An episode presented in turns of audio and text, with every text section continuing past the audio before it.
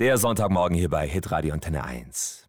Deutschlands erste Lama-Pfarrerin kommt aus Baden-Württemberg, genauer aus Reutlingen-Omenhausen.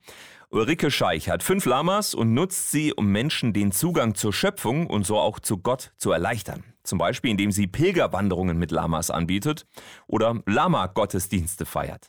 Unsere Reporterin Katharina Hillinger hat die Lama-Pfarrerin getroffen, als sie gerade mit einer Gruppe aufgeregter Grundschüler unterwegs war. Ein Kinderspielplatz und mittendrauf drei Lamas. Um sie herum wuselt es von aufgeregten Schülern. Ein paar von ihnen führen die Tiere an Leinen durch die Spielgeräte. Die Pfarrerin erklärt den Kindern ganz entspannt, wie man mit Lamas umgehen muss. Genau, geht vor, geht dahin, wo ihr hin wollt und sagt, Findus, komm, komm. Und der brave Findus folgt den Kindern ganz ohne Probleme. Zwei der Schüler warten abseits darauf, endlich auch mal mit den Lamas laufen zu dürfen. Was habt ihr denn von den Tieren heute schon gelernt? Dass man nicht von hinten kommen soll und dann gleich streicheln. Also, dass sie auch ein bisschen stur sind. Ich empfinde die Lamas als super neugierige Tiere. Jetzt jedoch ist es Zeit, dass wir weiterlaufen.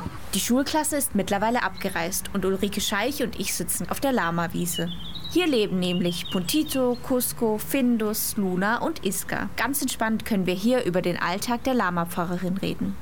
Zu einer Pfarrstelle gehören ja auch immer Gottesdienste. Wie feiert man denn Gottesdienste mit Lama? Wir haben den letzten Gottesdienst hier nebendran gefeiert, unter den Kirschbäumen. Ja, da sind dann die Menschen da, meistens mit einer Picknickdecke. Und die Lamas laufen dann auch ganz gemütlich hier durch. Die legen sich dann auch mitten rein. Ich stelle mir das ganz schön lustig vor, wenn sich ein Lama mitten im Gottesdienst einfach neben mich legen würde. Eine wichtige Frage habe ich aber noch. Spucken Lamas denn wirklich?